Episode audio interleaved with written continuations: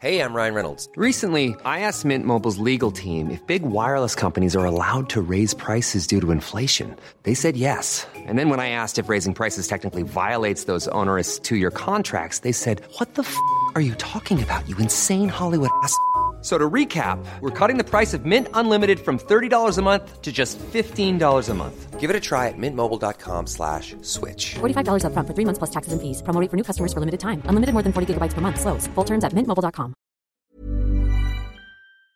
Bueno, aunque la tortilla de maíz fue uno de los productos incluidos en el paquete contra la inflación y la carestía, este alimento, como usted ha visto, ha aumentado su precio. Vamos a platicar con Blanca Mejía, representante del Consejo Rector de la Tortilla Tradicional Mexicana, a quien saludamos con mucho gusto, como siempre. Blanca, ¿qué tal? Muy buenos días. Buenos días, Lupita, ¿cómo están? Bien. Oye, pues aquí preguntándote por qué ha aumentado su precio la, la, tortilla, ya nos has explicado en otras ocasiones. A ver, nosotros en las tortillerías somos distintos a la tortilla que se vende en otros establecimientos, pero cuéntanos.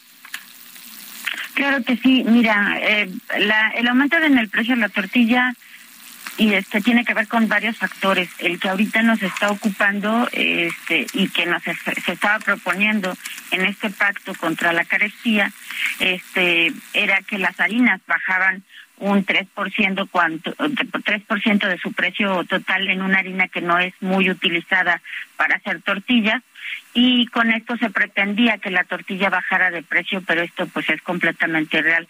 Cuando nosotros tuvimos un aumento, un incremento en el precio de las harinas hasta por tres mil pesos antes de que se firmara el pacto. O sea, las harineras se previnieron de la firma del pacto con dos aumentos que para nosotros nos significaron cerca de un 30% aproximadamente y se vio impactado en el precio de la tortilla en un peso con 50 centavos. Entonces, que bajara eh, punto 3%, pues en realidad no significa, no implica eh, en gran medida para, para que la tortilla pudiera bajar. ¿Cuáles son los factores que realmente tendrían que, que, que, afectarse, que disminuirse para que la tortilla, pues por lo menos dejara de subir de precio? Pues mira, lo propusimos el día de ayer. Este, se necesitan que se establezcan centros eh, regionales de acopio de maíz, de acopio y distribución de maíz, así como un financiamiento específico para la compra. Este, también necesitamos que se invierta en capacitación. Estamos trabajando eh, de, también de la, eh, a través de la red de maíz y de la Alianza por Nuestra Tortilla para generar estos espacios de profesionalización en el centro, en, en todas las este, tortillerías y en todo, con, a través de los propietarios también, para que la tortilla sea elaborada de una mejor manera, ¿no? O sea, lo que nosotros pretendemos también es llevar una mejor tortilla, una tortilla de calidad a la mesa de todas las de las y los mexicanos, ya que debido al crecimiento de la del, eh, de la distribución de las harinas, la calidad de la tortilla ha bajado. Blanca, se ha mencionado por parte del presidente esta posibilidad de que no haya supervisión de lo que entra, los alimentos, algunos que entran a, a nuestro país, con tal de que no haya tanta carestía. ¿Cómo ven ustedes esto?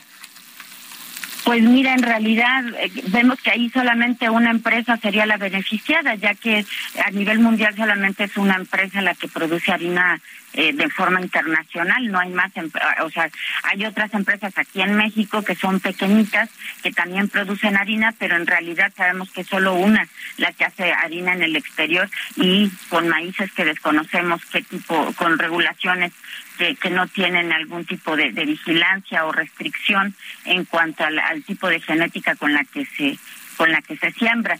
Y, eh, y, y, al contrario, o sea, se retiran también, eh, digamos que la vigilancia de la cenática este, aquí en nuestro país, entonces no podríamos tener la certeza de cuál sería la harina que estaría ingresando este, también para elaborar las tortillas, entonces preferiríamos que no, que no ocurriera ese, ese panorama.